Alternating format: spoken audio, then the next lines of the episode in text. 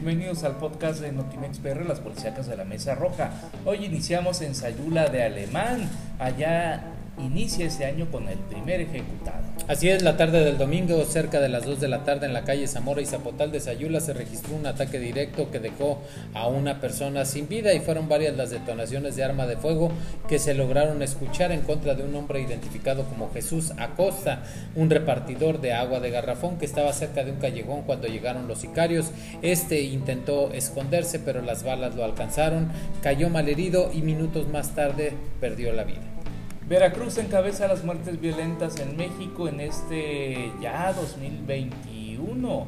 Veracruz encabeza las muertes violentas del primer día de 2021 al registrarse siete muertes violentas de las 73 víctimas de homicidio doloso que se reportaron el primero de enero de 2021, según los datos que arroja el Secretariado Ejecutivo del Sistema Nacional de Seguridad Pública. Refieren que le siguieron Guanajuato y Zacatecas con seis Jalisco con 5 y San Luis Potosí y Guerrero con 4, mientras que Puebla, Sinaloa, Tabasco, Baja California, Ciudad de México, Estado de México y Michoacán registraron 3 homicidios cada uno.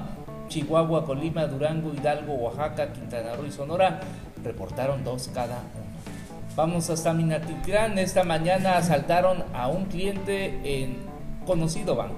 Así es, un par de ladrones despojaron de fuerte cantidad de dinero a una persona a la salida del Banco Santander que se encuentra en la avenida Justo Sierra. Al parecer los ladrones sabían de los movimientos que realizó la persona en el banco ya que al salir de las oficinas bancarias fue abordado inmediatamente y asaltado con lujo de violencia. Y por otro lado, inician este año con tres secuestros en Carrillo Puerto y Cuitláhuac. La zona, limonera y cañera se encuentra a merced de la delincuencia y de los secuestros, sin que las autoridades de los tres órdenes de gobierno actúen.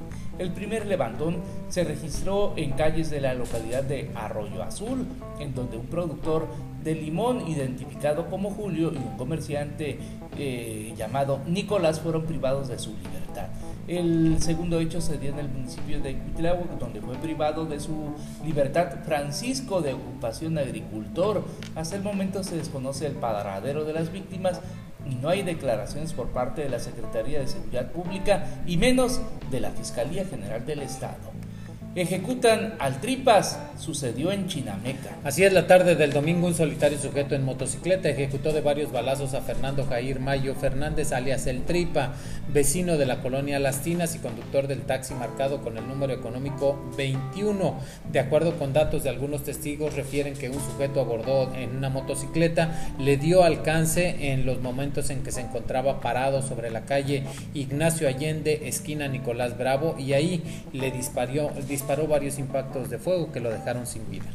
Ejecutan a motociclista por la espalda en la carretera Orizaba a La Perla.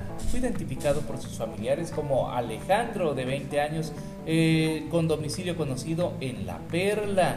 Eh, fue ejecutado de un balazo por la espalda cuando circulaba en su camioneta, en su motocicleta sobre la carretera Orizaba-La Perla. Según allegados a las indagatorias, el hombre pudo haber sido emboscado, aunque no se descarta la hipótesis vinculada con que haya sido una bala perdida la cual le ocasionó la muerte. Y hasta aquí, hasta aquí el podcast de Notimex PR, las policíacas de la Mesa Roja.